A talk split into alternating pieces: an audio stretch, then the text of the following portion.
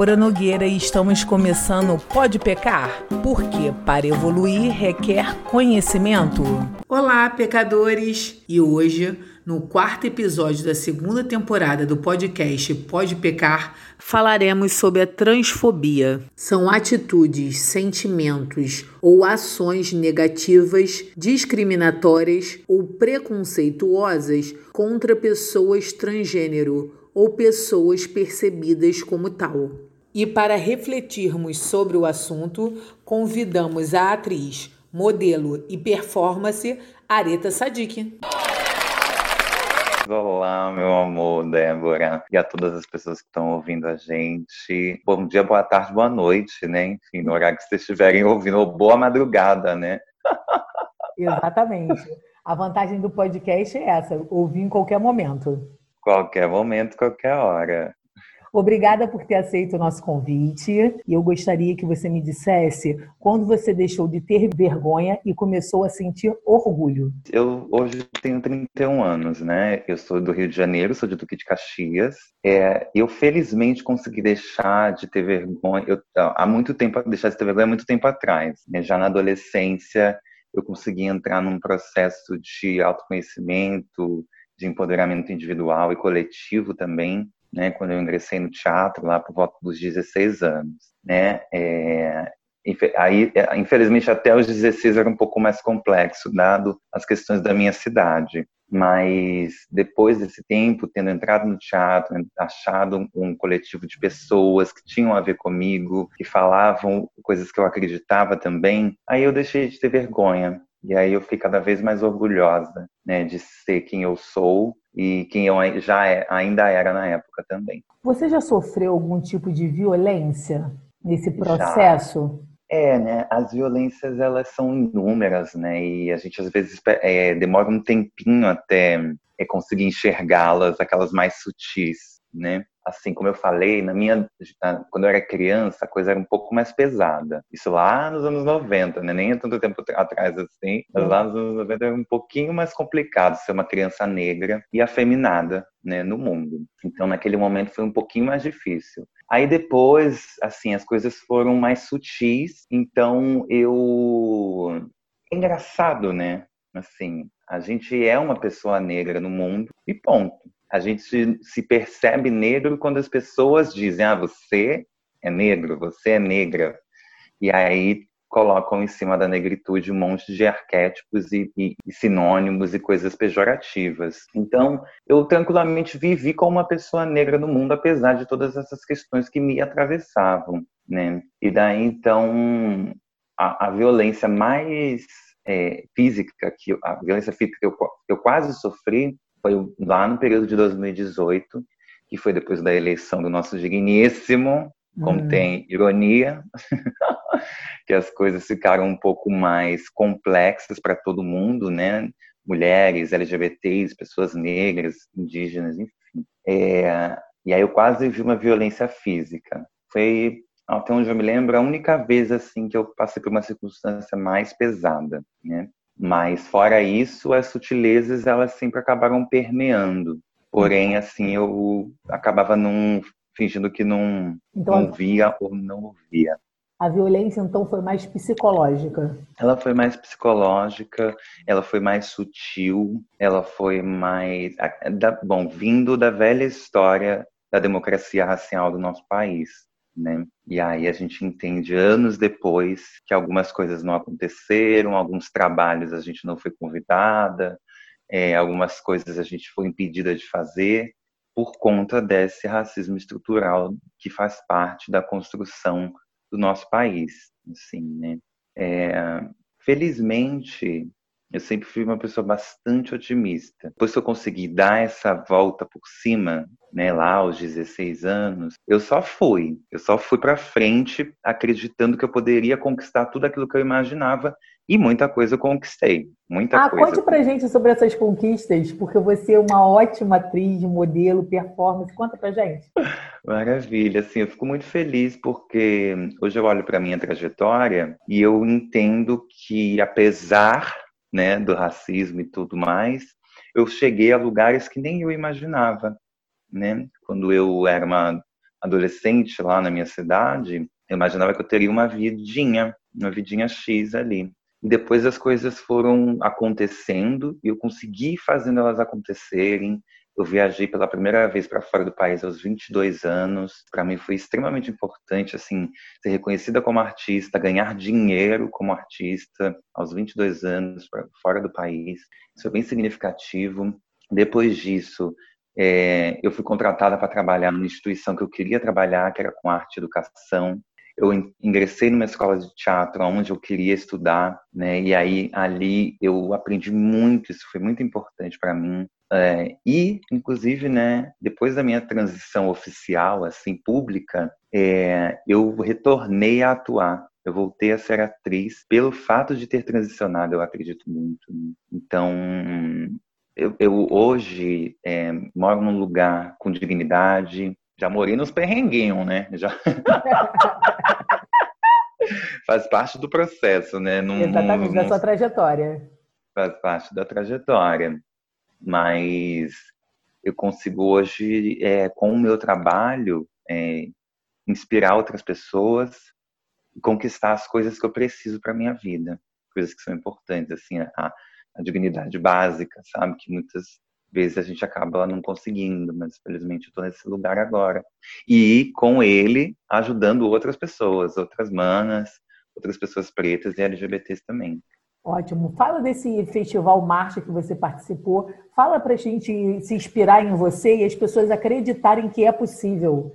Porque é tanta história triste, quando a gente vê uma história boa, a gente tem que propagar mesmo. Sim, total, Débora. Eu também acredito super nisso, assim, né? Que assim como. É porque a gente tem tendência, a tendência humana a focar no que é ruim, né? Exatamente, não é legal. Né? Não é legal, né? É importante a gente exaltar também o que está sendo de importante. A marcha, ela existe desde 2018, ela foi idealizada pela Ana Gisele, que é de Recife, quando ela chegou aqui em São Paulo, e começou como uma festa, depois foi virando um movimento cultural, e por conta da pandemia, assim que a pandemia se instalou, assim, né, a quarentena se instalou aqui no Brasil, é, a gente entendeu que precisava fazer alguma coisa pela nossa comunidade trans, né? Porque aí nos unimos eu, ela e outras 13 pessoas para levantar um primeiro festival e com esse festival fazer um financiamento coletivo para pagar as artistas que estavam participando, porque a gente entendeu que a gente já produzia conteúdo, a gente, né, já somos atrizes, cantoras, performers, estamos em vários lugares, assim como também no financeiro, assim como nas artes visuais, design gráfico e tudo mais. Então a gente entendeu que a gente poderia unir essas forças para levantar recursos financeiros, não só para nós, quanto para as manas que estariam participando no festival né, na primeira edição, e assim foi em todas as outras edições. A gente chegou a fazer três edições, quatro na verdade, e foi no comecinho de abril, a primeira, depois nós fizemos uma parceria com o Centro Cultural de São Paulo, é, fizemos uma edição para ajudar, em, em colaboração, para ajudar é, umas manas de Belém. Então a gente fez essa conexão São Paulo-Belém, também foi bastante importante.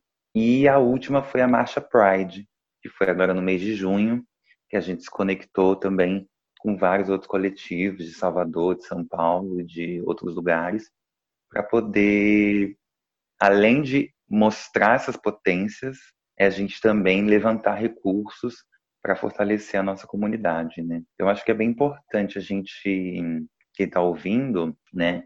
Às vezes não precisa ser né, é, é, é, alguém de fora. Né? Nós éramos todas amigas, a gente já se conhecia, a gente dava rolê juntas, a gente trabalhava nos mesmos lugares.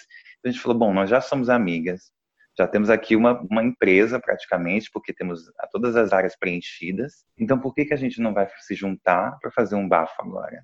Arrasou. Mas eu gostaria de saber quais foram os desafios para conseguir patrocínio, apoiador, porque nem todo mundo apoia a diversidade na prática. Sim. Né? Então, quais Sim. foram eles? É, e, não é, e não é só glória. Não é só hum. glória, foi muita relação. Uma das coisas mais importantes que a gente entendeu já lá no começo do festival é que a gente precisava sair da bolha. Né? A gente precisava se comunicar com pessoas que tinham recursos financeiros. Porque se a gente só continuasse dentro da comunidade trans ou LGBT, a gente conseguiria pouquíssima coisa. Porque né, a maioria de nós não tem muitos recursos também. Então, a gente, na primeira edição, a gente furou a bolha, trouxe para nós parcerias de pessoas que nem, nem muitas não, não nos conheciam, não conheciam direito à causa trans e se aliaram a gente tanto para divulgar, que foi extremamente importante para a gente crescer nas nossas redes, quanto para apoiar financeiramente. Um desses apoiadores foi o Dudu Bertolini, que esteve junto já na primeira edição. E aí ele gostou tanto do que a gente, do que a gente tinha realizado por conta própria, que ele, ele é curador do Centro Cultural de São Paulo, e aí ele fez essa ponte para que nós realizássemos essa outra possibilidade junto com ele lá no Centro Cultural. A outra edição, que foi com as Manas de Belém, a gente fez essa mesma ponte. Vamos falar com quem está fora da bolha e que tem recursos financeiros lá em Belém. A gente sabe que tem. Então, a gente foi lá atrás dessas pessoas para ajudar a divulgar, para trazer, para fazer, para financiar e tudo mais. Então eu acho que o, o desafio, né, assim, o maior desafio foi a gente se entender, é, ter que entender muito rápido tudo, todos esses meandros da internet né? Porque é, é, é, todo mundo, todo mundo tem acesso à internet, mas nem todo mundo sabe de fato usar a internet. A gente também está aprendendo, né, a usar todas essas novas tecnologias, né? E a maioria de nós, né, desses 15 pessoas que fazem parte da coletividade, é, não somos pós-graduandas em tecnologia, internet, comunicação e nada disso. A gente faz pelo ato de fazer. Tem muito a ver com a nossa história LGBT negra, né? Se reinventar se reinventar e aprendendo fazendo, né? A gente vai aprendendo enquanto está fazendo. É, exatamente. Então, o maior desafio foi esse, assim, a gente é, ser profissional, ser excelente no que a gente estava se propondo a fazer durante o processo de fazer. Mas isso foi, é, assim, genial para a gente, enquanto trajetória, nesses quatro meses? Foi extremamente importante. Você acha que esse festival também foi uma forma de ativismo? Com certeza, com certeza porque o nome Marcha, ele é em homenagem a Marsha P. Johnson, que foi uma mulher negra trans nos Estados Unidos e nos anos 70 foi a que disparou a revolta de Stonewall. As pessoas já estavam angustiadas, a comunidade, a comunidade já estava infeliz com o que estava acontecendo, mas ninguém tinha tido a coragem, né? Faltava aquela pessoa que ia tirar a primeira pedra, ela foi lá e atirou a primeira pedra. Então eu acredito que totalmente está ligado ao ativismo, porque ativismo é, é atitude, né? Ativismo é ação. Eu acho que todo mundo tem o potencial de ser ativista a partir do momento que age, que age para fazer alguma coisa acontecer pela sua comunidade, né? Então, hum, acredito total que a marcha é um processo ativista. Como o seu trabalho tem ajudado a comunidade a crescer? É, eu faço parte da comunidade há bastante tempo, né? Eu acho que até antes da gente se entender como comunidade, na amplitude que ela tem hoje nas siglas, por exemplo, né? É, antes era, era resumido em três siglas, né? Três letrinhas, na verdade. Agora são várias. Agora são várias, né? Agora são várias, porque a, necessidade aumentou, né? Assim como o movimento feminista negro entendeu que ele precisava trazer as próprias questões para o feminismo que até então era branco, né? Então, ou seja, o feminismo daquela de, de antes lá do comecinho que, né, que se entende como começo, na verdade, porque as mulheres negras já estavam bem antes. Ele se ampliou porque precisou abarcar mais mulheres, né? Então, da mesma maneira, é, eu já faço parte dessa comunidade e venho vendo ela crescer, fico muito feliz com isso. E acredito que o meu papel é, do que eu tenho feito, como tem ajudado a comunidade, agora retornando ao meu trabalho como atriz, é, muita gente já me conhecia antes, nem sabia que eu era atriz, e agora com o trabalho que eu tenho feito no meu Instagram, inclusive vão lá, gente, acompanhe quem quiser saber. Eu Todas as sextas-feiras é, faço um vídeo no meu IGTV contando histórias. E essas histórias, elas vêm com o intuito e o desejo de ativar a nossa imaginação, a nossa capacidade de vislumbrar outros mundos e novos mundos possíveis. a partir do passado.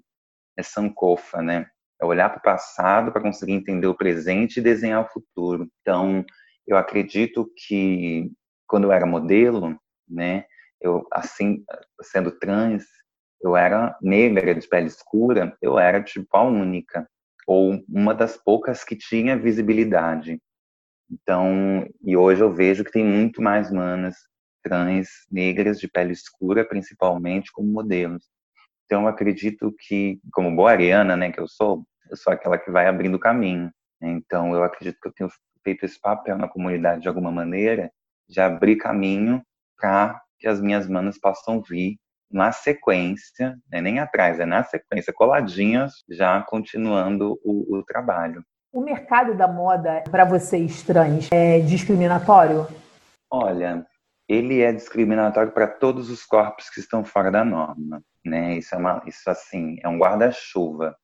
E aí nisso entra as mulheres gordas, as mulheres negras gordas, é, as mulheres é, indígenas, as mulheres trans, enfim, todo o corpo que está fora do padrão. O que tem acontecido né, nos últimos anos é que isso tem esse, essa necessidade ela tem se fortalecido e ampliado, né? Então, é, especificamente na comunidade trans, assim, desde Leati, né, que a gente tem um marco ali da, da, presença dela na moda, a gente tem ampliado a discussão sobre o corpo, o corpo e modelos trans na moda. Então, a gente tem avançado e é um, é um processinho, né? Assim, é passo a passo, né? Eu acho que, inclusive, o fato de hoje, quando acontece alguma coisa muito grave, um bastidor, ou, ou, ou, ou alguma empresa, ou, alguém que te contratou é muito ó com você, você já, as pessoas já têm hoje, por conta da internet, a possibilidade de falar, de expor e não falar sozinhas. Né? Então, uma é ótima é ferramenta, isso. É uma ótima ferramenta, é uma ótima Contra ferramenta para se defender. Exatamente. Exatamente, né? Uma ótima ferramenta para se defender contra preconceitos inúmeros. Então, eu acho que ele é discriminatório, sim, como um todo, e não é diferente para pessoas trans. Mas como que você combateu? Como que você conseguiu ultrapassá-los? Tá. É, eu acredito que foi muito assim. Gente, eu vou fazer ponto, querendo vocês ou não. eu vou criar boas alianças. eu vou criar boas alianças, né? Porque eu lembro o primeiro desfile que eu fiz oficial assim na minha vida foi para uma, uma estilista do Rio de Janeiro chamada Luísa Macier.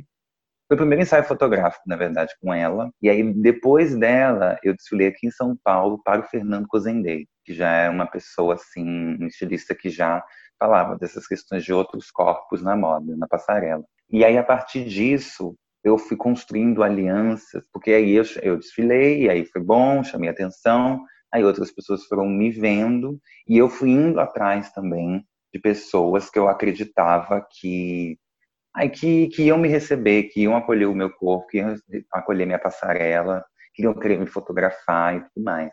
Porque estava se pedindo, estava tendo uma, uma uma urgência, uma necessidade de sair da caretice, né, do, daquele padrão enrijecido europeu e branco. Então, essa foi. E também tem isso, né? Eu acho que para quem está ouvindo, é muito importante, eu falo bastante disso, é, sobre a gente olhar o momento histórico que a gente está vivendo e, a partir daí, agir. Né? Naquele, naquele momento que eu entrei na moda pela primeira vez, tinha, um, tinha todo um cenário ali, tinha todo um cenário construído de necessidade de novas coisas, e eu fui lá e, e aproveitei o momento. Surfei numa onda, né? E fiz isso acontecer a meu favor. O que também a gente precisa entender que algumas vezes a gente tem que ficar quietinha mesmo. Não que a gente não esteja trabalhando, não que a gente esteja com medo, não que a gente não esteja tendo coragem, estratégia. A coisa toda é a estratégia. Então, acho que foi meio isso. Assim. Fui para outros cantos da, da pergunta, mas Infelizmente, hoje ainda não é comum ver pessoas trans em determinadas profissões, mas elas estão ocupando todos os espaços que as dão oportunidades. Mas mesmo assim, o índice de mortalidade de pessoas trans subiu nesse primeiro trimestre de 2020. Você não acha contraditório um país que mais consome pornografia trans no mundo ter uma taxa de mortalidade tão alta? Sim, né? eu acho que faz parte total da contradição é, da, da, do lugar aonde o Brasil foi construído. Né? É a contradição da nossa terra, é a contradição da colonização, porque isso, isso, isso, é, isso, é, isso é histórico, né? Porque o mesmo colonizador europeu que vinha aqui, português, que veio aqui para tomar a terra, é o mesmo que dormia com as mulheres dos povos originários, dos povos indígenas. É o mesmo, mesmo que queria exterminar, era o mesmo que queria dormir com aquelas, com aquelas mulheres, com aqueles corpos, queria estuprar aqueles corpos. Exatamente. Da mesma forma, com, né, da mesma forma com o, o, os povos e as comunidades e as pessoas do, do continente africano também, que foram trazidas para cá para serem pessoas escravas, para serem escravizados, e ao mesmo tempo os senhores da Casa Grande queriam dormir com aquelas mulheres escravizadas. Isso faz parte da contradição do nosso país. E como a gente não tem culhão ainda para conversar seriamente sobre isso em todos os lugares, como deve ser, isso continua acontecendo. Né? O mesmo pai de família que vê a pornografia lá na madrugada e que sai de noite para achar um, um, corpo de uma mulher trans e uma travesti na rua para dormir com ele, é o mesmo que no dia seguinte vai cair no remorso e na culpa cristã, porque né, a, a culpa que vem depois do gozo vem a culpa. na sequência, assim, é quase que imediato. É, vem a culpa, e aí, por conta dessa culpa toda, ele fala: bom, eu preciso eliminar de mim o desejo que eu tenho. Só que, como eu não consigo fazer isso, eu vou eliminar o outro, porque é o outro que me causa desejo. É aquele, na cabeça dele, é o outro que causa desejo, né? A existência do outro é, é a mesma lógica do machismo, né? De, ah, vamos falar para as mulheres, para, mulheres cisgêneras, né, pararem de usar roupa curta, porque isso me provoca desejo. Gente, mas espera aí, a questão tem você, não está em mim. Eu estou existindo aqui. Exatamente. Né? As instituições religiosas afirmam que a homossexualidade e a mudança de gênero é um pecado. Você não acha que essa afirmação incita as pessoas a odiarem ainda mais as pessoas trans? Na lógica do pecado, é, foi imposta, como eu falei, sobre os, os, as pessoas do continente africano, as pessoas negras, as comunidades dos povos originários, os povos indígenas e as mulheres. É a mesma lógica do pecado, a, a lógica do pecado de impor o pecado, de ver o pecado no corpo do outro, daquilo que a igreja, o cristianismo diz que está fora da lógica e da norma que está escrita naquelas palavras, está e está em cima de tudo isso, né? De todos esses outros corpos, o feminino é, e corpos de outros lugares. Acho que é meio essa loucura, assim, sabe? De de dizer ah não, não, não gostei. A gente acha que você não, o seu jeito não é legal. Então vamos dizer que você tem um corpo pecaminoso. É meio essa lógica doida. Todos os corpos são pecaminosos. Viemos nessa existência para evoluir. O que é ter a liberdade de ser quem é? É, a liberdade, ter a liberdade de ser quem é, é ser quem é, independente de, de, do que digam, né? independente do que apontem, independente do que afirmem sobre você. Né? Porque na lógica que a gente vive, da sociedade que a gente vive, dizem muita coisa sobre a gente. Antes da gente nascer, já dizem quem a gente, quem a gente é né? Já fazem vários, já criam vários demarcadores sobre a gente. Tem várias é, é, labels, né, que botam em cima da gente, assim, né? Várias coisas nesse sentido. Então, acho que a liberdade, a gente sempre acaba é, saindo de uma bolha e entrando em outra nessa sociedade que a gente vive. A minha grande questão e que me deixa mais feliz é quantas pessoas estão cabendo na minha bolha, quantas pessoas diferentes estão podendo ser quem elas são dentro da minha bolha. Então, eu acho que liberdade é isso, assim, né? A gente poder ser quem a gente é, com o maior número de pessoas sendo felizes. Afinal das contas, todo mundo quer ser feliz, é isso. Né? Então, vamos lutar para que o maior número de pessoas seja feliz, e não apenas um, um, um grupo seleto que acha que por causa de X, Y, Z só eles merecem a felicidade, o dinheiro, o bem-estar, poder comprar, poder ir e vir. Então eu luto por isso, né? Eu acredito nisso. A justiça, ela existe se a gente praticar a justiça. Se a gente não praticar a justiça, ela deixa de existir.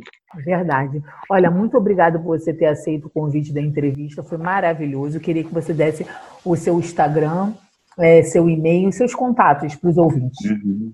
Olha, eu vou deixar o Instagram aí, quem quiser me conhecer mais, ver o meu trabalho, é, mandar mensagem, é arroba areta com TH, Sadik, S-A-D-I-C-K. Areta Sadik, tudo junto. Simples assim. Muito obrigada. Obrigada, meu amor, convite.